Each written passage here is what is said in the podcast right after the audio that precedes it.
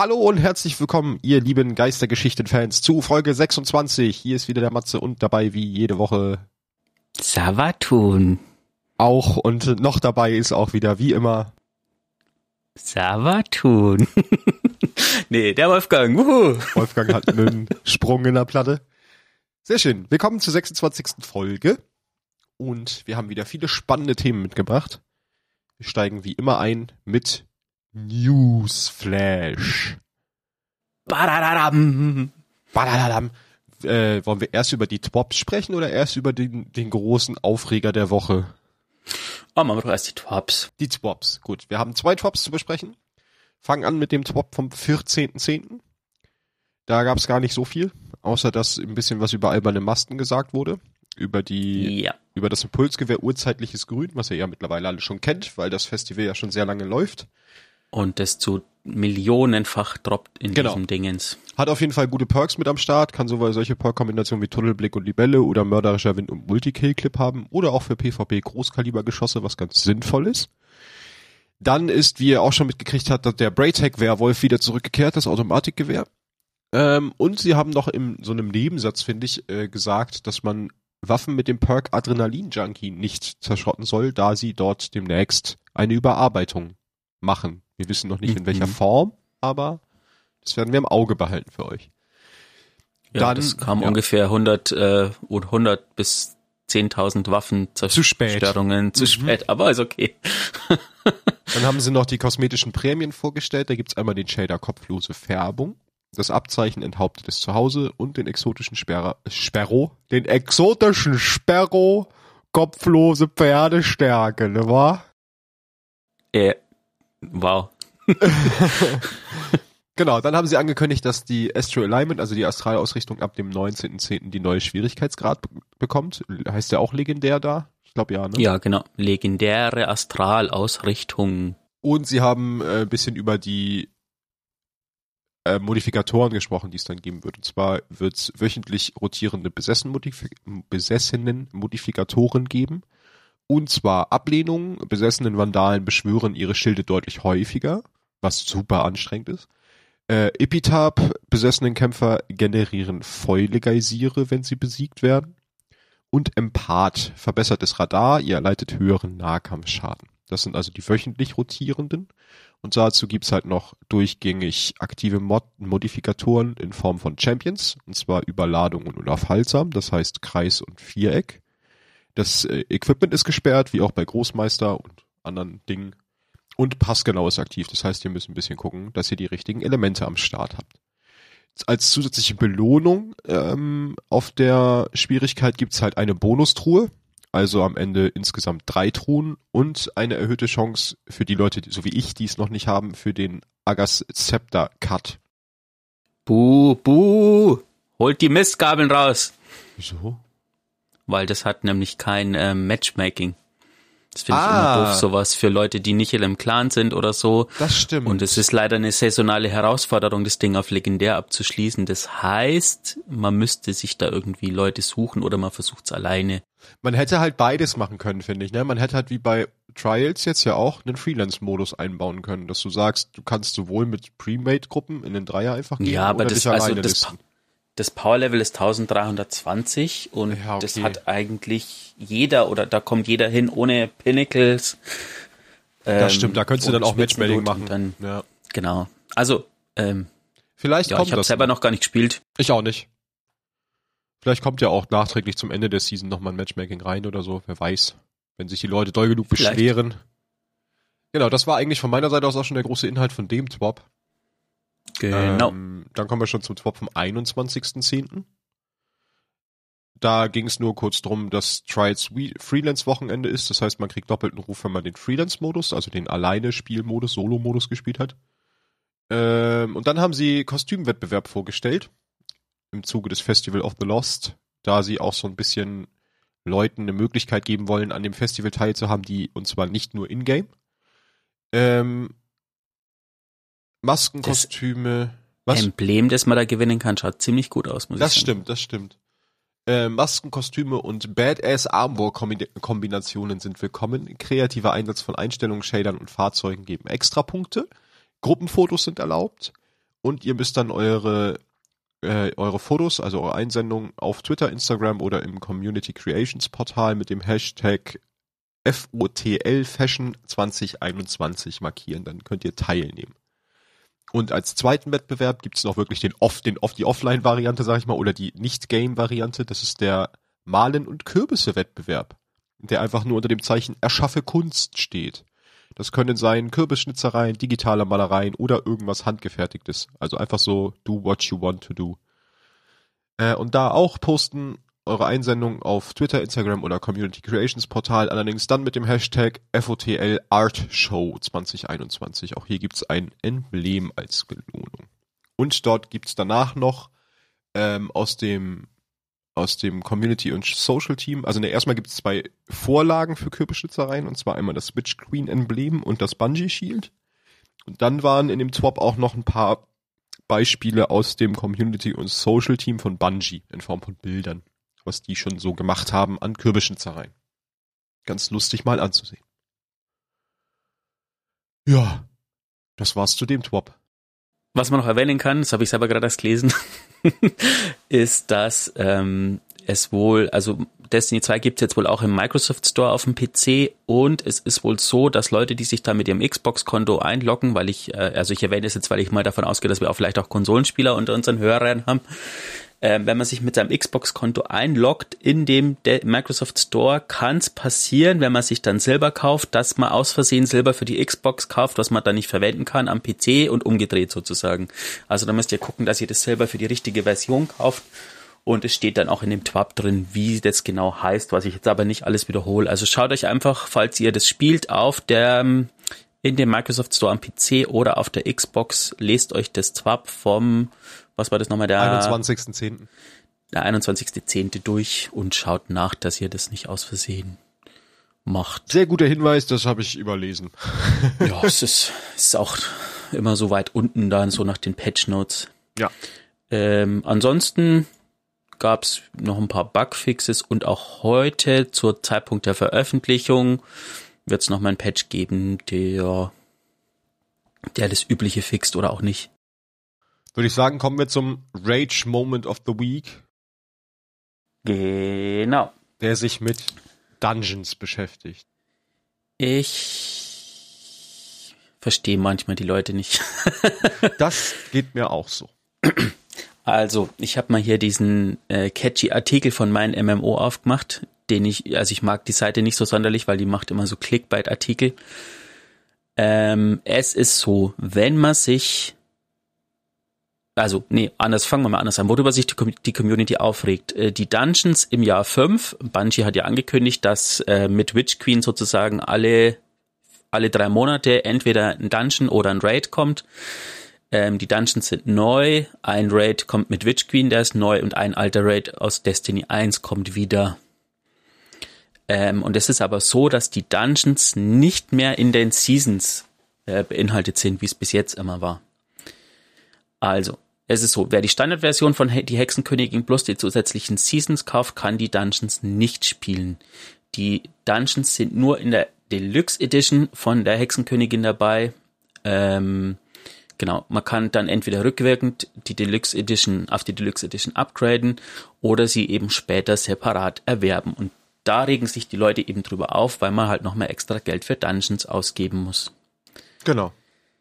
Ähm, ja, wir haben gesagt, wir besprechen das mal kurz. Ähm, meine eigene Meinung dazu ist folgende. Ähm, ich finde es nicht schlimm, wenn es dadurch ein, ein, Team gibt, das sich vielleicht dann nur um das kümmert. Ähm, ich habe mal nachgeguckt, ich habe in den drei Dungeons, die es bis jetzt gibt, 169 Stunden verbracht. Ja, ich spiele das Spiel viel, sonst werde ich wahrscheinlich den Podcast nicht machen. Ähm, ich würde für die gleiche Zeit bei dem statistisch durchschnittlichen Kinopreis in Deutschland bei einer Filmlänge von zwei Stunden würde ich 718,25 Euro ausgeben. Wow. Den Vergleich muss man erstmal herleiten. Respekt. Und ähm, ich glaube, wenn ich jetzt einen Zehner für einen Dungeon, also ich glaube nicht, dass die, na, vielleicht ein Zehner pro Dungeon, das kann schon sein. Ich ja, weiß nicht, wie viel es kostet. Ähm, das denke ich geht schon. Ja. Also für die Zeit, die man, die man da ausgibt. Natürlich kann man sagen, oder es gibt Leute, die, die das Geld bestimmt auch nicht haben. Ähm, da muss man auch nicht drum rumreden. Für die ist dann jeder Pfennig, äh, jeder Pfennig, oh Gott, ich, jetzt, jetzt habe ich mich gerade geoutet, wie alt ich schon bin. Jeder Cent. jeder Cent, ähm, ähm, den man umdrehen muss. Das ist auch, für die finde ich es natürlich doof. Ähm, aber wenn man es halt runterbricht, dann ist es nicht so viel für die Zeit, die man da vielleicht drin verbringt oder auch nicht. Und andersrum, das ist immer so auch ein Punkt meiner persönlichen Meinung, also ich sehe das sehr ähnlich wie Wally, muss man halt auch immer verstehen, dass ein Spiel Geld kostet, eine Produktion Geld kostet, weil jeder der Mitarbeiter möchte auch am Ende des Monats sein Gehalt auf dem Konto haben. Und ich denke, dass gerade ein Dungeon halt auch, das sieht man ja auch bei den letzten, doch auch ein größerer Aufriss an Arbeit ist. Ähm, und dementsprechend finde ich, darf das auch immer bezahlt werden. Und ich, das, jetzt kommt so eine Grundsatzgeschichte, die mittlerweile immer so ein bisschen bei vielen Spielern vorherrscht, die mich stört, ist, dass Leute immer erwarten, dass sie einen Free-to-Play-Titel bekommen, mit dem sie 5000 plus Stunden spielen können, ohne jemals einen Cent ausgeben zu müssen. So. Und das schlägt sich halt hier auch wieder ein bisschen wieder. Wenn es 10 Euro sind, dann reden wir jetzt davon, dass das Spiel halt, wenn du das mit Dungeon kaufst, halt ein Zehner mehr kostet. Und da fangen die Leute sich jetzt wirklich drüber an aufzuregen, weil Bungie halt jetzt natürlich als Firma Geld verdienen will äh, und da einfach eine lukrative Möglichkeit gefunden hat, einen gewissen Teil ihres Contents abzuspalten vom Hauptgame und dafür einfach Geld zu verlangen. Ich meine, als die Seasons eingeführt wurden, war das genauso. Das kostet ja auch extra Geld. Ne? Ich finde das immer so ein bisschen, bisschen schwierig, dass die Leute immer sehr viel erwarten, ohne dafür Geld ausgeben zu wollen. Das geht das, halt einfach das, nicht. Das nächste Argument ist immer, ja, ähm, wenn man, wenn man kann es halt einfach auch nicht kaufen, dann zeigt man es der Firma, dass man quasi das nicht gut findet. Ja. Das ist, ähm, könnt ihr immer machen, das ist die Wahl, die ihr habt. Ähm, aber ich finde diese romantische Vorstellung, die es irgendwie ganz oft gibt, so dieses, die Firma ist es den Spielern schuldig, so das und das zu machen oder ja. das und das, das ist nicht, eine Firma, Firma ist, eine gar Firma, nicht schuldig, genau. die will ihre Mitarbeiter bezahlen und die will vor allem Gewinn machen, ja. weil sonst würde die Firma nicht überleben. Ja, das kann ähm, sich auch nicht ähm, vergrößern und so weiter, ne, also. Und ich finde es auch nicht so gierig wie, also ich meine natürlich, das Everversum finde ich absurd teuer. Ich will nicht ja. für ein Rüstungsornament 16 Euro ausgeben Aber müssen. genau da finden sie ja auch wieder die Spieler, die genau bereit sind, das zu tun mit solchen Preisen. Sonst würde der ja nicht noch existieren. Richtig. Wenn sie keinen Absatz damit finden würden, würden sie ihn einstampfen. Aber sie finden ja Absatz, von daher ist es ja auch okay. Ja. Ich sag nur, ähm, es kommt jedes Jahr ein neues FIFA raus, das kaum bis wenig Änderungen bringt.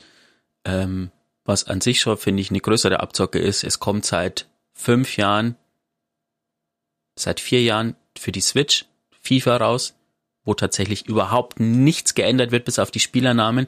Da wird ähm, kein Modus geändert, da kommt nichts dazu. Das ist einfach nur neue Spielernamen und dafür zahlt man den Vollpreis. Und sowas finde ich ist eine Abzocke, aber nicht, wenn halt so ein Inhalt kommt, wo man halt Zeit drin Wo man auch Zusatzcontent kriegt, genau, wo man auch Zeit drin ja. verbringt, sehe ich genauso. Ihr könnt euch ja immer gerne genau. eure Meinung dazu bei Twitter at d2lorecast dalassen, würde uns sehr interessieren was ihr davon haltet, von der ganzen Geschichte rund um die Dungeons. Yeah. Dann würde ich sagen, kommen wir zu meinem geheimen Thema der Woche. Und da ich sehr unkreativ war diese Woche, fällt mein geheimes Thema einfach nur unter Storytime der schwarze Garten. Was? Denn ich habe eine Community-Einreichung zu meinem geheimen Thema gemacht. Und es wurde sich gewünscht, dass wir doch mal ein bisschen über die Story hinter dem Schwarzen Garten sprechen. Das habe ich äh, mir zum Anlass genommen, da mal ein bisschen was runterzuschreiben zu. Das würde ich euch denn jetzt mal vorstellen. Also, Storytime, der Schwarze Garten. Die Natur und der Zweck des Schwarzen Gartens sind eines der am längsten laufenden Rätsel, die den Gelehrten des Turms bekannt sind. Pujari zufolge ist der Schwarze Garten ein Spiegelbild der Handlung des Reisenden. Als er die eiserne Welt terraformte, entstand entweder der Garten oder veränderte sich entsprechend. Die tafelartige Struktur in der Mitte des Gartens ähnelt stark der Wiege, die der Reisende auf Io zurückgelassen hat. Was auch anscheinend ein Produkt der Terraforming-Aktivitäten des Reisenden war.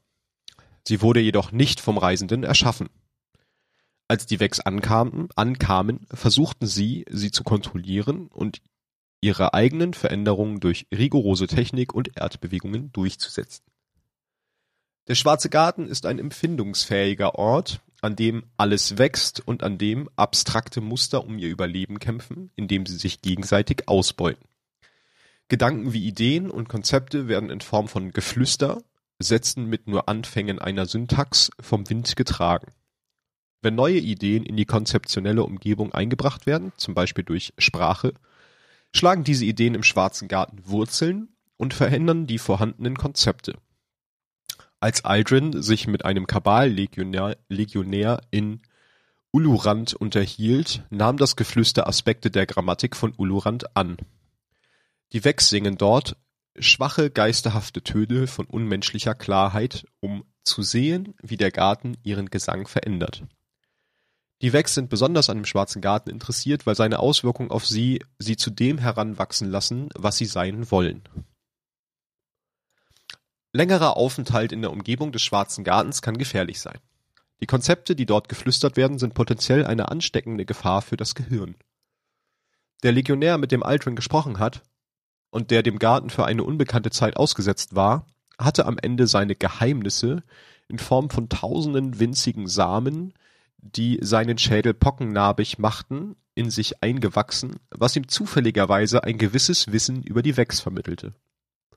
Es wird sogar behauptet, dass alles, was sich im Garten befindet, zu einem Teil des Gartens wird, da es zu einer Erweiterung seines Wachstums wird, sei es, dass es Blätter abwirft, die den Boden düngen, oder die Knochen oder unausgesprochenen Gedanken von Individuen.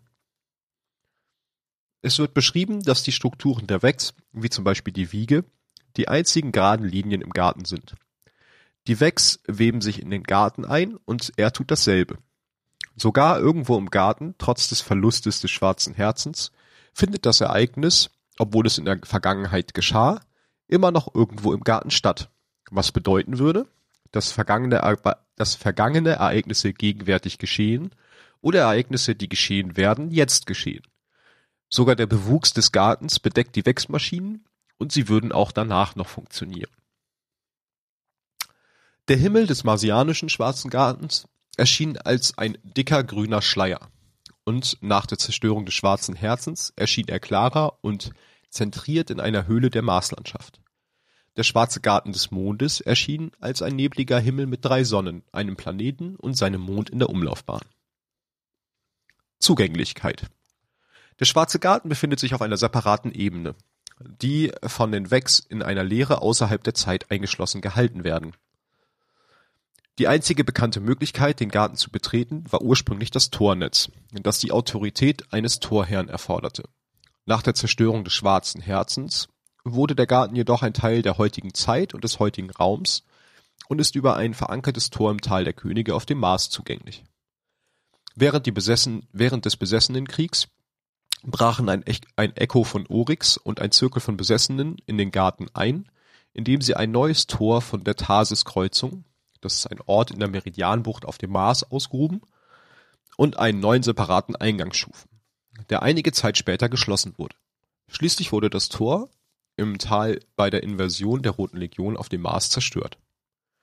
Während der Ereignisse von Shadowkeep wurde ein neues Vex-Tor aufgedeckt, das unter den Mondschlachtfeldern auf, äh, auf dem, ja, auf Luna versteckt war, also auf dem Mond versteckt war. Dieses Tor ist höchstwahrscheinlich der Grund dafür, dass Krota und seine Brut auf dem Mond erschienen, nachdem sie das Vex-Tornetz, nachdem sie in das Vex-Tornetz geworfen worden waren.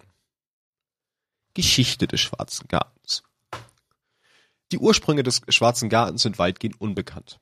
Er weist jedoch viele Ähnlichkeiten mit einer allegorischen Beschreibung des Urzustandes der Realität auf, die ihrerseits als Garten beschrieben wird, in dem die Dunkelheit und das Licht existieren, bevor das Universum entstand. Es ist unklar, ob es sich bei den Orten, äh, bei den beiden Orten tatsächlich um denselben handelt. Eris Morn schreibt jedoch von einem Baum mit silbernen Flügeln, der im Schwarzen Garten gefällt wurde, was darauf schließen lässt, dass sie glaubt, dass äh, der Schwarze Garten sei tatsächlich derselbe wie der ursprüngliche Garten, aus dem das Universum entstand. Zeitalter der Stadt Lange bevor irgendein Lebewesen einen Fuß in den Garten setzte, erzählte man sich im ganzen System Geschichten über seine Existenz. Der Hexenmeister Pujari hatte eine Vision des Gartens, als er in den Gewässern des Ufers der Zeit ertrank. In Pujaris Vision wird erwähnt, dass die Existenz des Schwarzen Gartens mit der Ankunft des Reisenden auf dem Mars zusammenhängt. Er weist jedoch vorsichtig darauf hin, dass dies nicht der Anfang, sondern der Grund ist. Der Reisende habe den Garten nicht erschaffen, behauptet Pujari. Aber seine Handlungen könnten die Existenz des Gartens ermöglicht haben. Denn in diesen Dingen gibt es immer eine Symmetrie. Pujari fügt hinzu, der Garten wächst in beide Richtungen. Er wächst ins Morgen und ins Gestern. Die roten Blumen, die roten Blumen blühen ewig. Jetzt gibt es Gärtner. Sie kamen in bronzenen Gefäßen in den Garten und bewegen sich in Gedankenströmen durch die Haine. Bei den fraglichen Gärtnern handelt es sich höchstwahrscheinlich um die Wex. Pujaris Visionen deuten darauf hin, dass die Wex den Schwarzen Garten nicht immer bewohnt haben, sondern dort entstanden sind, nachdem das Leben im Garten eine Frage gestellt hat, auf die die Wex die Antwort sind. Aldrin und Joljon Hier wächst alles, schau dir deine Nägel an. Joljon Die erste bekannte menschliche Expedition in den Schwarzen Garten waren ein paar Erwachte vom Riff, Aldrin Soff und Joljon Till. Aufmerksame Zuschauer, kennen den zweiten Namen aus der letzten Folge. Bis dahin war die Position des Wechstors, das zu ihm führte, allgemein bekannt, ebenso wie die Tatsache, dass es nur betreten werden konnte, indem der Wex dazu gebracht wurde, es für sie zu öffnen. Um es zu betreten, provozierten Aldrin und Jolyon einen Kabalangriff auf das Tor, der es zwang, einen Torherrn zu aktivieren und zu produzieren, um es zu verteidigen und schlichen dann, während, äh, schlichen dann ein, während er abgelenkt war. Im Schwarzen Garten erlebten sie viele bizarre Anblicke. Pflanzen mit Schaltkreiswurzeln, Dornen in Buchstabenform, Käfer, die miteinander rangen, obwohl sie nur hohle Exoskelette waren. Sie stießen auf einen Ort, an dem eine Schlacht zwischen Kabalen und Vex stattfand und verhörten einen der überlebenden Legionäre, der behauptete, er sei von den Vex entführt worden.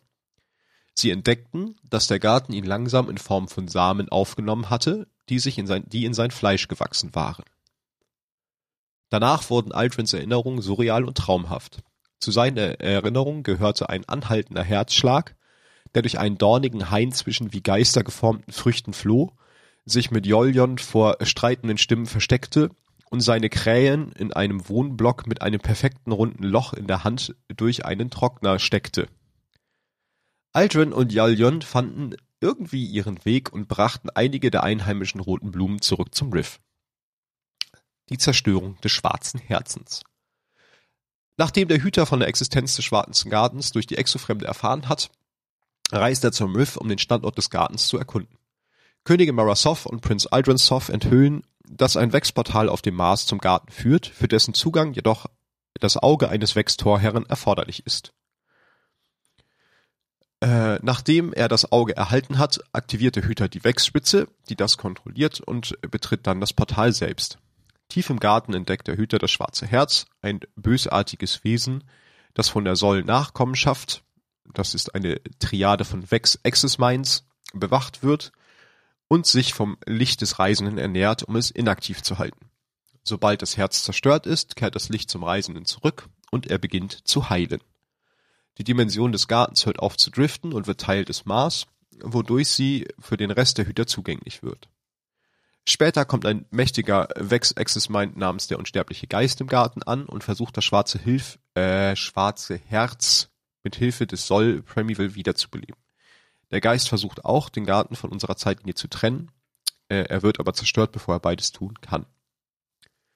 Während des Besessenenkriegs schickt Oryx, der König der Besessenen, eine Expeditionstruppe in den Garten, um ihn zu untersuchen und das schwarze Herz möglicherweise wiederherzustellen.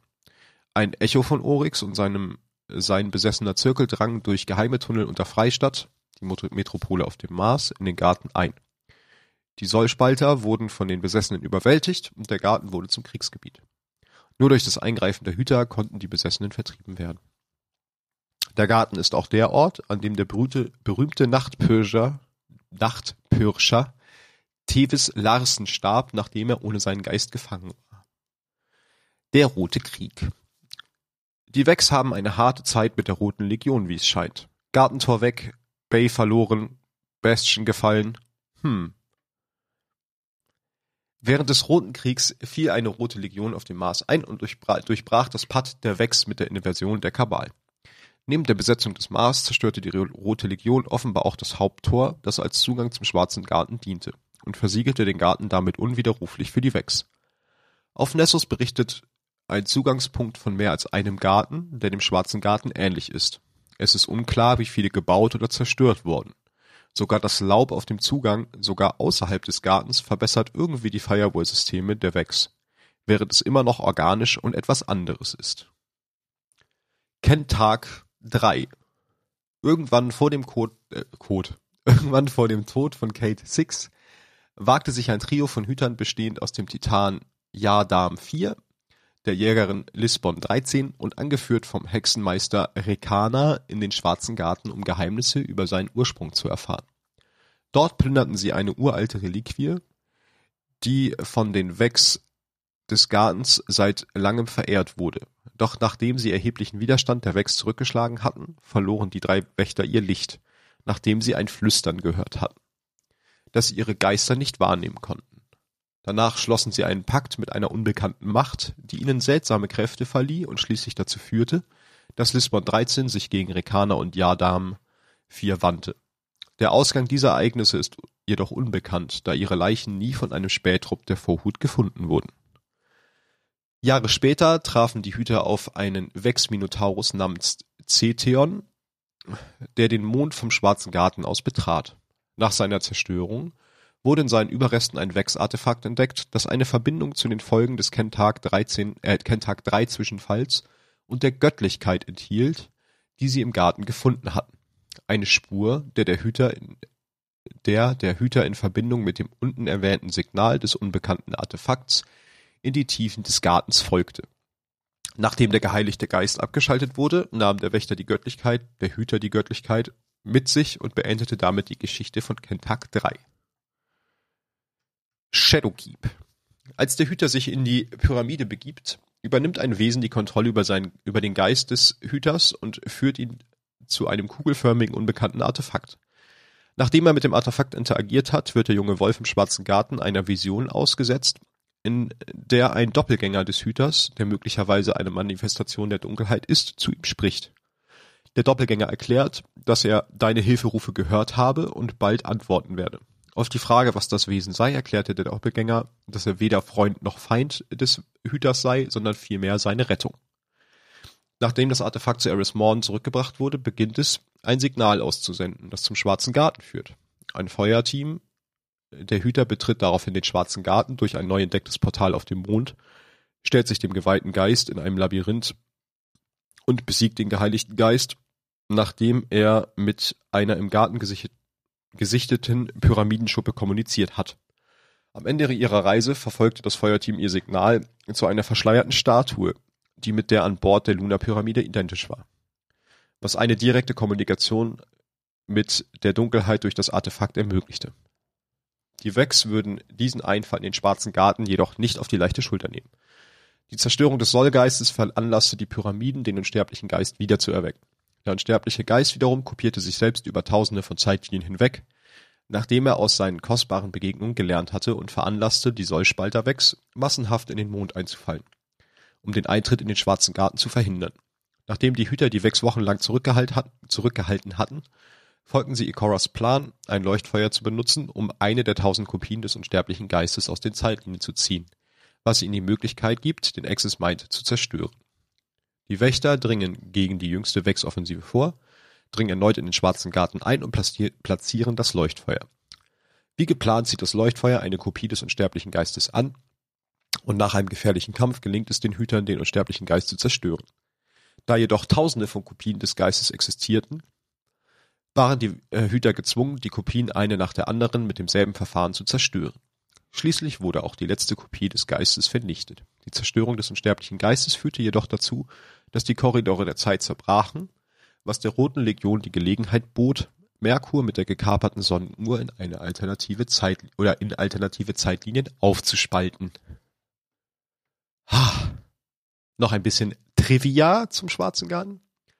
Ursprünglich hat Bungie geplant, dass der Eingang nicht dort ist, wo er jetzt ist, sondern äh, ein Loch in der Wand ein, in einem U-Bahn-Tunnel unterhalb von Freistadt sein sollte.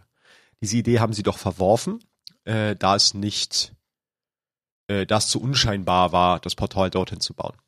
Jedoch kann man den ursprünglichen Eingang äh, in Könige der Besessenen kehrte der zurück, und zwar während der Story-Mission Tenebraus Tunnels Habe ich nicht gespielt, weil das Destiny 1 war. Aber wer von euch das gespielt hat, wird es vielleicht erkennen. Genau, in einem Artikel aus dem Jahr 2015, der sich auf ein Video von Bungie über den Mars bezieht, wird von einem NASA-Wissenschaftler gesprochen, der Geologie studiert und dem die Felsformation des Schwarzen Gartens auf dem Mars bekannt vorkommt. Die Person stellt die Theorie auf, dass sich der Schwarze Garten irgendwo auf dem Olympus-Mond befindet, was Sinn macht, da die Tenebros Tunnels rund um den Planeten verlaufen. Vor dem Release äh, von Destiny gab Spekulationen, dass sich der Schwarze Garten auf der Erde befand oder befindet, aber das wurde von Bungie vorher schon klargestellt, dass der nicht auf der Erde ist.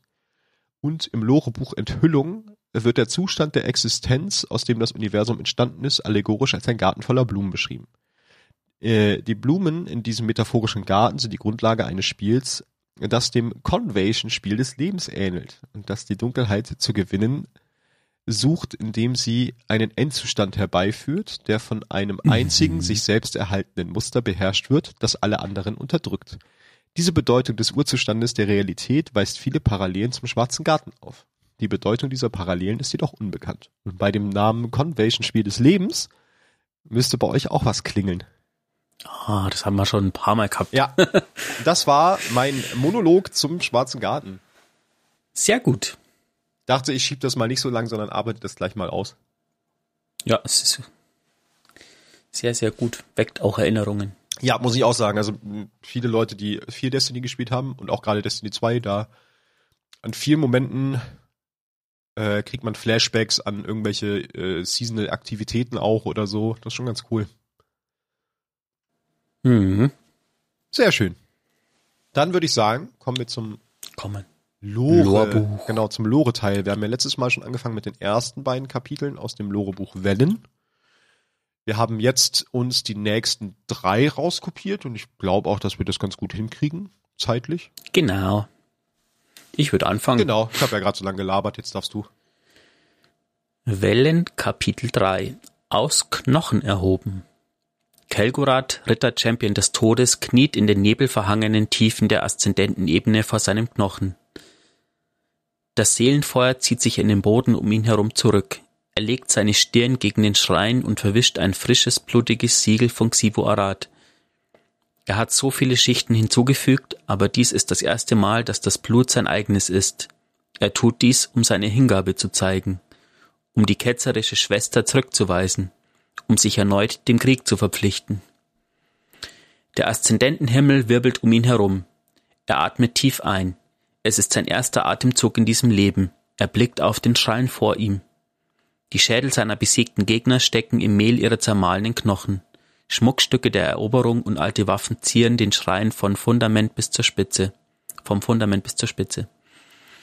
Er schaut auf sie, während er sich auf seinen Gegner vorbereitet ein leerer Geist, dessen Kerne er abtrünnigen Scharlachhexern geschenkt hat.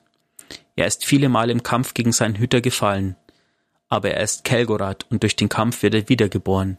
Kein Hüter kann ihm entkommen, denn sie sind Herolde des Todes und er schwimmt in ihrem Kielwasser.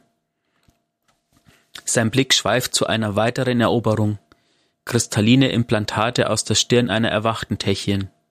Drei Tage lang hatte er sie durch die Leylinien gejagt war ihrem Geruch der Angst gefolgt. Als er sie fand, ließ sie die Aszendentenebene über ihm zusammenbrechen. Ein zweites Mal fiel er nicht auf diesen Trick herein. In seinem nächsten Leben hat er sie dann erwischt. Die letzten Worte der Technien hallen in seinen Gedanken wieder. Ich kann immer noch die scharlachroten Flecken in deinem Chitin sehen, wie schnell du deine Hexenkönigin im Stich lässt. Kelgorath erinnert sich an die Nacht, in der er Savatun entsagte. Die Nacht, in der er sich auf den Schnittbetten tief im Höllenschlund dem Scharlach von seinem Fleisch wusch. Die Nacht, in der Osiris alle Angehörigen von Grota abschlachtete. Savatun war zu schwach, um ihren Tod zu verhindern, um den Zelebranten und dem Hüter in dem Boden streitig zu machen. Xivo Arad rächte sie. Xivo Arad nahm Osiris Licht und Kelgorath verschlang es mit Rachegelüsten. Er würde seine Loyalität beweisen und jede Spur der ketzerischen Schwester auslöschen. Hurdru, sein Widersacher, war ein Ritter, der Savatu noch immer die Treue hielt. Hurdru würde als Exempel dienen. Durch den Kampf würde Kelgorath seine neue Göttin bestätigen. Durch Blut würde er den Namen Savatun auslöschen und den von Xivo Arad annehmen. Er erhebt sich, verbeugt sich. Er greift das Beil und den Schild, die er tragen wird, bis er fällt. Hurtruf flüsterte er den Knochen zu. Heute Abend wird er sich im Tod läutern. Haben wir eigentlich irgendwo Kelgorat schon mal gesehen? Also ich weiß halt nur, dass er anwesend war bei, bei Osiris. Ja, ich, der Name sagt mir jetzt auch gerade was, aber ich komme jetzt selber gerade nicht Ich war drauf. ganz kurz was im ich, Kopf bei Agas Zepter, der Boss, aber das war nicht Kelgorat, ne? Wahrscheinlich nicht. Was ich interessant finde, ist, dass äh, ich glaube, das ist einer der ersten Lore-Artikel, die wir haben, oder seit längerem haben, die sich mal mit einem Mitglied der Schar beschäftigen. Ja, das stimmt. Und auch so aus der sehr, sehr äh, einzelnen Sichtweise geschrieben ist, ne? Mhm. Das stimmt. Ich kann ja schon mal weitermachen mit Kapitel 4. Kunst. Petra Wensch senkt den Kopf und betrachtet den Griff ihres eingesteckten Messers. Teleportpartikel wirbeln immer noch durch in, wirbeln immer noch in der Luft um sie herum wie winzige Staubflocken, als sie das Helmtor durchquert, um den Ruf ihrer Königin anzunehmen. Marasovs Stimme spült über den Stein und das Kristall der Kammer. Er gehört hierher, Petra. Dieser Ort bringt sein altes Selbst zum Vorschein. Sie hält inne, weil sie weiß, dass Petra schweigen und ihre Worte aufsaugen wird. Du hast es auch gesehen. Man hätte ihn nie gehen lassen dürfen. Ich wünschte, ich hätte es nicht, sagt Petra mit einem schweren Seufzer. Wie soll ich fortfahren? Mara steht auf der Terrasse über ihr. Gib ihm nur Häppchen von dem, was er sein könnte, nichts Substanzielles. Er ist eine Leinwand, auf der die Arbeit bereits begonnen hat. Ich will diese Arbeit nur einem vertrauten, äh, nur zu einem vertrauten Ende führen. Solche Dinge dürfen nicht übereilt werden. Petra verlagert besorgt ihre Haltung. Seid, seid ihr euch sicher? Willst du mich in Frage stellen, Petra? Niemals, meine Königin. Aber ich mache mir Sorgen, dass er für Savatuns Einfluss anfällig ist, erklärt Petra. Sie zeigt schon seit geraumer Zeit ein deutliches Interesse an ihm und er erwidert dieses Interesse offensichtlich. Deine Worte enthalten keine Unwahrheit. Du und ich werden diese Gefahr entschärfen. Wenn Krähe und Aldrin sich treffen sollen, muss es ein sanfter Übergang sein. Maras Hoff lehnt sich über das Terrassengeländer. Ich glaube, es ist möglich, meinen Bruder zurückzuholen, Petra. Wirst du mir helfen? Ohne einen Moment zu zögern, antwortet Petra. Ich werde alles tun, was ihr verlangt, meine Königin. Doch in ihrem Kopf keimen Zweifel auf. Und wenn er zum Problem wird? Petra bricht ab und sucht nach den richtigen Worten. Du brauchst dir keine Sorgen zu machen, beschwichtigt Mara. Wenn Savatun versucht, ihn auszunutzen, werde ich ihm selbst ein Ende setzen. Da ich, Uiuiui. da ich das Lorebuch gerade auch zum ersten Mal komplett gelesen habe, äh, passt es halt auch wieder so gut, dass wir neulich schon diese ganzen Vibes hatten mit, wer ist jetzt eigentlich wirklich die Böse, ne? Mhm. Und das zeigt halt wieder ganz, ganz viel über Maras Charakter. Aber das ist jetzt, glaube ich, wenn ich das jetzt richtig verstehe, ist das zeitlich so angeordnet, das ist quasi der Moment in der Story, wo Mara sagt zu Petra, okay, lass ihn, lass ihn kommen, der kann ruhig hier rein und unter Umständen mit Savatun reden. Und was ich lustig finde, sie sagt ja, der, der Übergang mhm. von soll Play und Alenzov soll eins, ja. Und, und es ist glaub, so, ping, bam, kaputt. das sanft ist so ziemlich genau so das Gegenteil. Schlag mit dem Brett auf den Kopf. naja, aber interessant, wie schnell sie ihn wieder fallen lässt ja. am Schluss, wenn es ja. ist. Stimmt. Bin echt gespannt, wie es mit Krähe weitergeht. Ich auch. Kapitel 5 Abgebrannter Docht Die letzten Berichte des Heiligen waren ungenau, sagt Zavala seufzend. Ikora nickt ihm vom anderen Ende des Büros aus zu. Sie steht mit eng vor der Brust verschränkten Armen da. Er hat eine Ewigkeit des Kampfes durchlitten, um uns zu beschützen. Dann kommt er in den Turm, lässt seinen Schutzpanzer fallen und öffnet sich. Und dann wird er verletzt. Sie verzieht das Gesicht. Schwer. Savala lehnt sich in seinem Stuhl zurück und streicht mit seinen großen Händen über den Schreibtisch. Seine Handflächen haben sich jede Unebenheit, jede Rille eingeprägt. Ich gebe ihm jeglichen Freiraum, aber ich weiß nicht, was ich sonst tun kann. Ich bin mir nicht sicher, ob er überhaupt daran glaubt, dass der echte Osiris irgendwo versteckt ist, aber er ist trotzdem da draußen. Er muss einfach etwas tun. Ich kann dieses Gefühl verstehen, sagt Aquara leise. Genau das hätte ich tun sollen. Dinge sehen, die meinem Verborgenen entgangen sind. Draußen auf dem Feld sein und mir ein Bild von allem machen. Sie kräuselt angewidert die Lippen, anstatt meine Zeit im Turm zu vergeuden, um auf einen Angriff zu warten. Savala sieht zu ihr auf und runzelt die Stirn. Es ist nicht deine Art, an dir zu zweifeln. Alcoras Kiefer versteift sich. In ihren Augen flackert ein verbittertes Feuer. Vielleicht sollte ich das aber. Ihre Stimme ist brüchig. Ich habe Osiris Savatun hinter unsere Mauern gebracht. Savatun, Savatun. Ja, so wie du es mit Misrax und dem Haus des Lichts getan hast, entgegnet Zavala ruhig. Alcora senkt ihren Blick. Dafür sind auch Leute gestorben. Als Zavala sich von seinem Platz erhebt, wendet sie sich ab. Das Letzte, was sie will, ist getröstet zu werden. Sie hört, wie er sich gegen seinen Schreibtisch lehnt, und eine geduldige Stille erfüllt den Raum. Schließlich lässt Ikora ihre Arme fallen. Als sie Savala ansieht, ist sein Blick eher verwirrt als besorgt. Es ist Jahre her, dass ich dich so habe reden hören, sagt er. Die Frustration steigt in ihr auf. Ich habe in seine Augen gesehen und es nicht gesehen. Ich auch nicht. Keiner von uns hat das. Savalas Gesicht sieht fast gelassen aus, was in Ikora den Wunsch erweckt, eine Nova-Bombe hineinzuschleudern. Hört zu, sagt er. Wir haben die Kabale in ihren Arenen besiegt. Wir haben die Schar in ihre, in ihre Aszendentenebene gejagt, die wächst tief in ihr Netzwerk verbannt. Wir wurden von der Göttin der List ausgetrickst und wir haben die Göttin des Krieges auf dem Schlachtfeld bekämpft. Savalas Mund verzieht sich zu einer schmalen Linie. Wenn wir gegen Götter antreten, kämpfen wir zu ihren Bedingungen. Das bedeutet normalerweise, dass wir den ersten Schlag einstecken. Wir können uns nicht aussuchen, wann das passiert. Aber wir können verdammt nochmal sicher sein, dass wir diejenigen sind, die am Ende noch stehen. Er setzt sich wieder an seinem Schreibtisch und wühlt in einem Stapel Papiere, als ob er seinen Satz einen Punkt hinzufügen würde. Alcora verschränkt die Hände hinter dem Rücken. Dann atmet sie tief durch. Ich werde ihn unterstützen, so gut ich kann, sagt sie. Ich werde all meine Informationen über Osiris weitergeben, alles, was wir erfahren haben, während meine verborgenen Krähe beschattet haben, nachdem er das erste Mal erweckt wurde. Wenn Savatun eine Spur hinterlassen hat, werde ich sie finden. Ich weiß, dass du das wirst, sagt Zavala. Alcora lässt seine Worte zu ihr durchdringen. Ich wünschte, es gäbe einen Weg, ihn zurückzuholen, sagt sie leise. Den Heiligen oder Osiris, fragt Zavala und schaut auf. Der Saum von Alcoras Robe gleitet über den Boden als sie das Büro verlässt. Eine zweifelnde Ikora. Mhm. Aber auch irgendwo ein bisschen nachvollziehbar, ne? nachdem was passiert ist.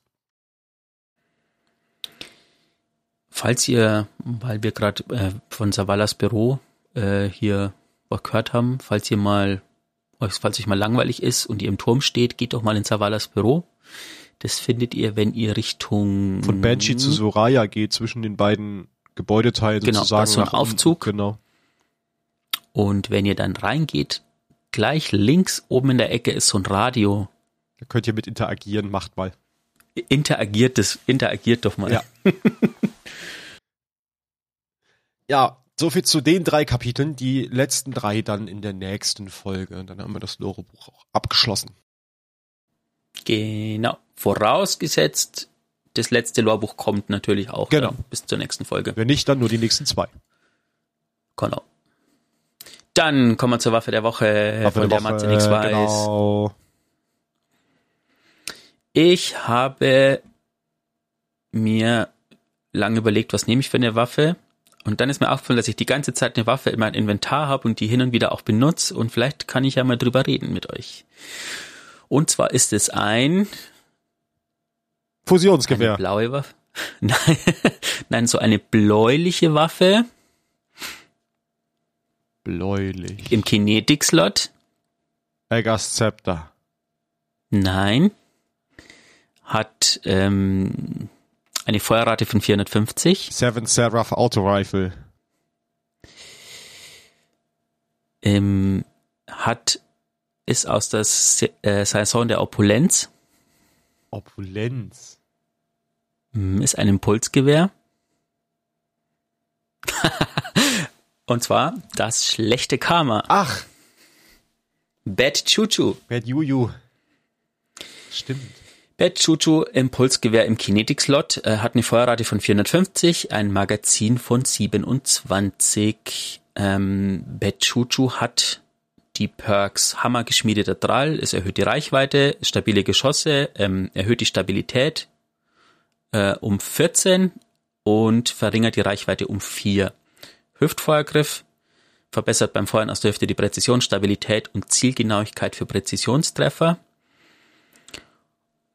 Und ja, die Stats lese ich jetzt nicht vor, das ist tatsächlich ziemlich viel, was da dazu und da wegkommt. Ähm, aber schaut euch mal an, auf Braytech seht ihr das ganz gut.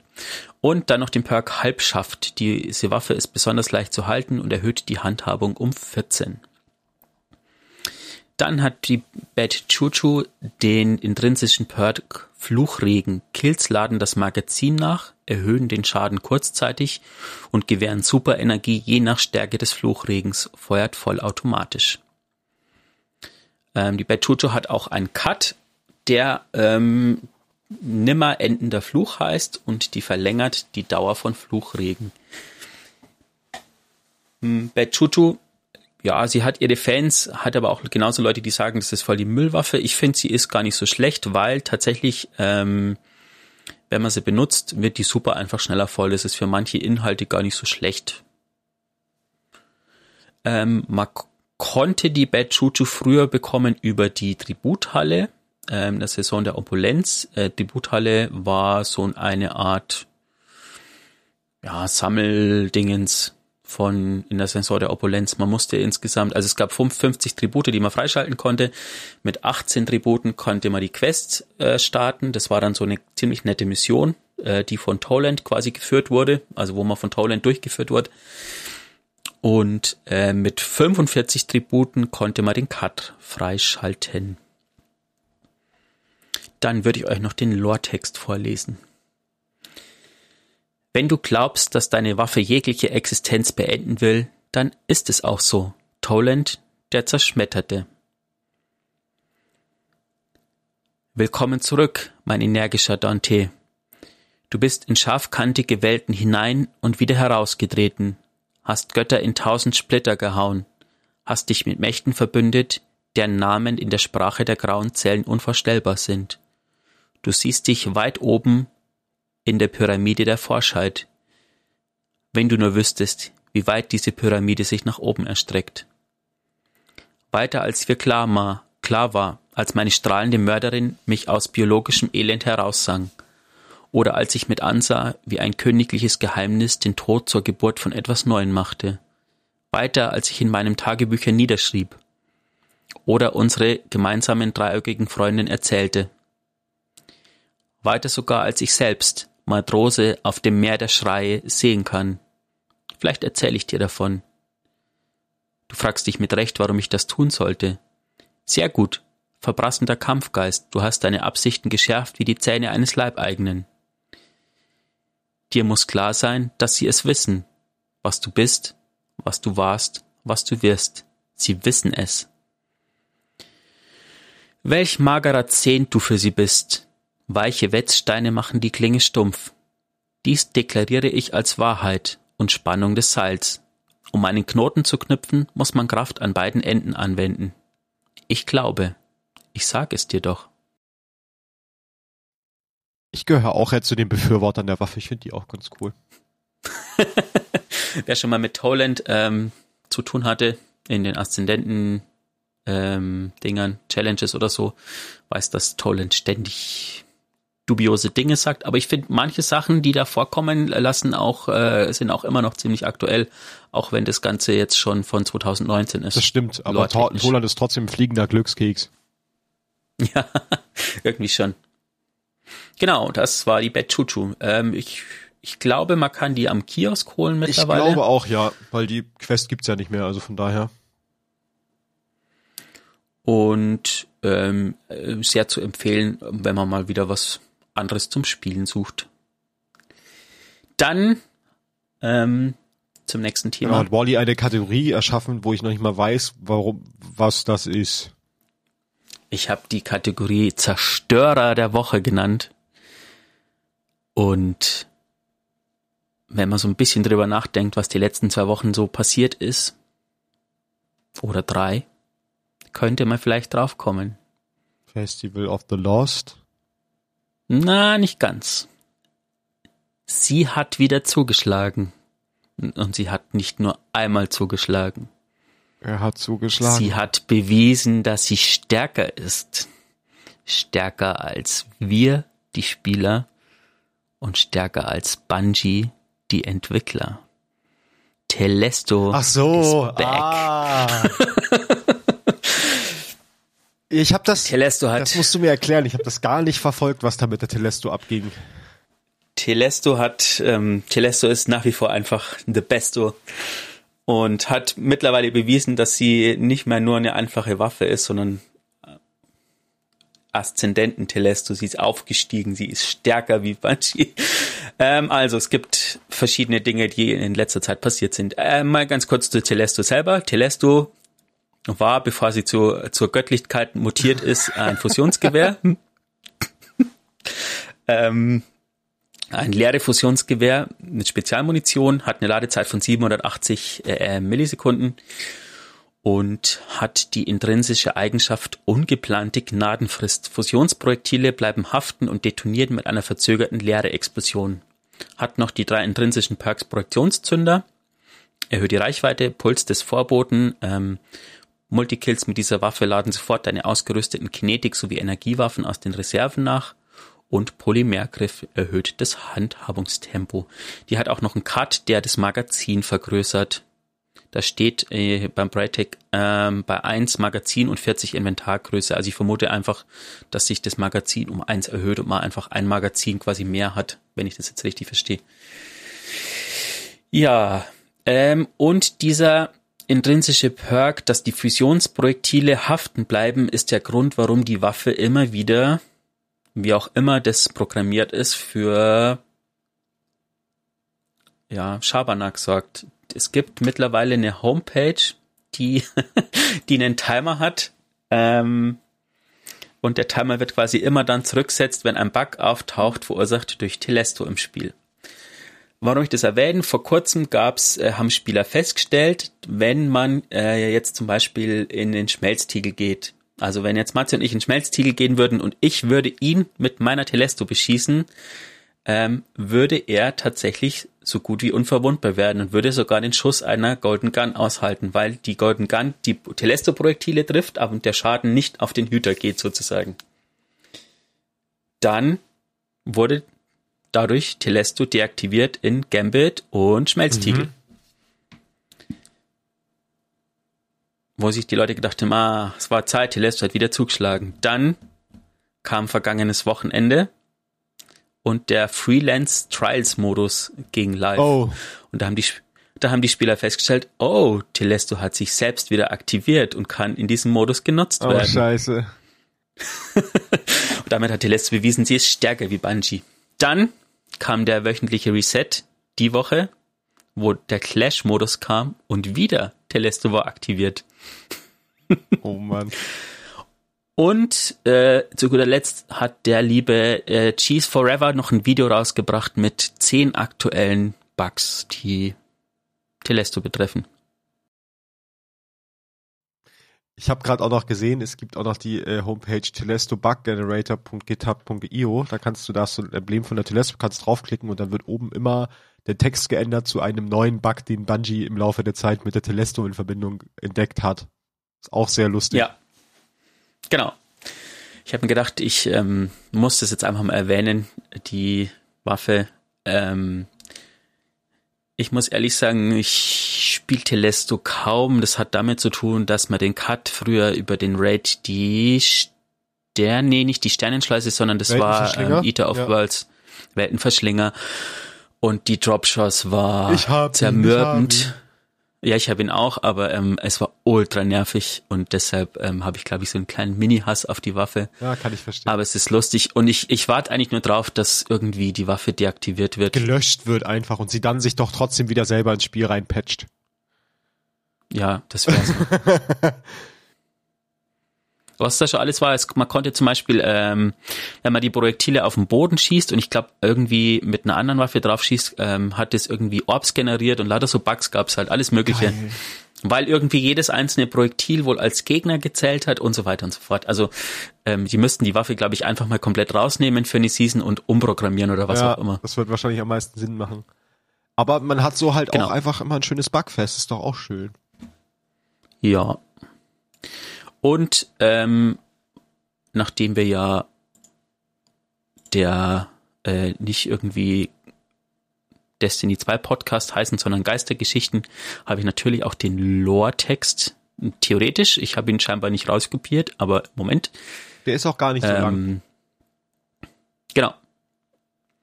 Telesto, Fusionsgewehr. Aha, genau.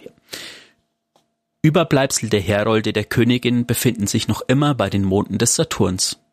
Öffentlicher Schlüssel 053689 DWS von PLDN Kamala Rior, Klammer auf, PLDN CMD TF 53, Klammer zu, an Stelf.RGNT Petra Wench. Betreff Gefängnis der Alten, Eindämmungsrisiko. Nachricht ist Versorgungsreserven überzogen. Wir unterschätzen Treuegelöbnis. Reparaturen der Adligen. Aldrin empfiehlt, dass wir Win Wiederintegrationsgespräche eröffnen. Habt ihr Aussteuerunterstützung besprochen? Wenn Riff Unterstützung befürwortet, wird Paladin Oren Verstärkung besorgen. Nachricht Ende. Sehr kryptisch. Sehr schön. Ich, ich glaube, einen Moment mal, ich muss mal schnell was machen. Okay. Ich habe ein, eine Vermutung, weil es die einzige andere Stelle, wahrscheinlich sagen jetzt Leute, ach, das ist doch schon lang bekannt, äh, mag sein, die einzige andere Stelle, wo von Paladin Oren die Rede ist, war in dieser, in diesen, ähm, in dieser Mission, wo man die zehn Dings von Kate findet und da war die Ah. Stelle mit Paladin Oren eine verschlüsselte Botschaft. Die zehn Depots, ne? Ja. War das nicht? Ähm, Ja. Muss mal kurz mein Braintag auf Englisch stellen, damit ich den englischen Lore-Text bekomme. Und Ich kann ja sonst parallel schon mal äh, unsere lieben Zuschauer, Zuschauer, Zuhörer ähm, schon mal vorbereiten, dass sie doch am Sonntag tagsüber aufmerksam unseren Twitter-Account verfolgen sollen. Mehr sage ich auch nicht. Sonntag, guckt auf unser Twitter. ah, ich glaube, das haben wir sogar schon mal erwähnt, wenn ich jetzt so drüber nachdenke, wenn ich das lese. Echt? Ja, wenn man nämlich ähm, von diesem, was ich gerade vorgelesen habe, von dem Lore-Text, ähm, ich müsste jetzt, vielleicht geht's auch im Deutschen, aber wenn man im Englischen quasi die ersten Buchstaben nimmt von jedem Wort, dann kommt dabei raus, Crow, ähm, untrustworthy, Ah ja, Ähm, stimmt, ja. Desires power. Stimmt.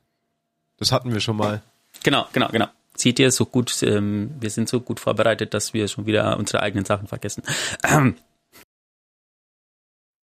Ja, ja, ja, ja, ja, ja. Genau. Jetzt habe ich auch kurz einen kleinen Teaser gedroppt. Nur einen Teaser, mehr nicht. mhm. Und dann würde ich sagen, sind wir auch schon wieder am Ende der Folge. Genau, wie immer, Themenvorschlägen gerne at D2 Lorecast Kritik, Lob, Anregungen auch.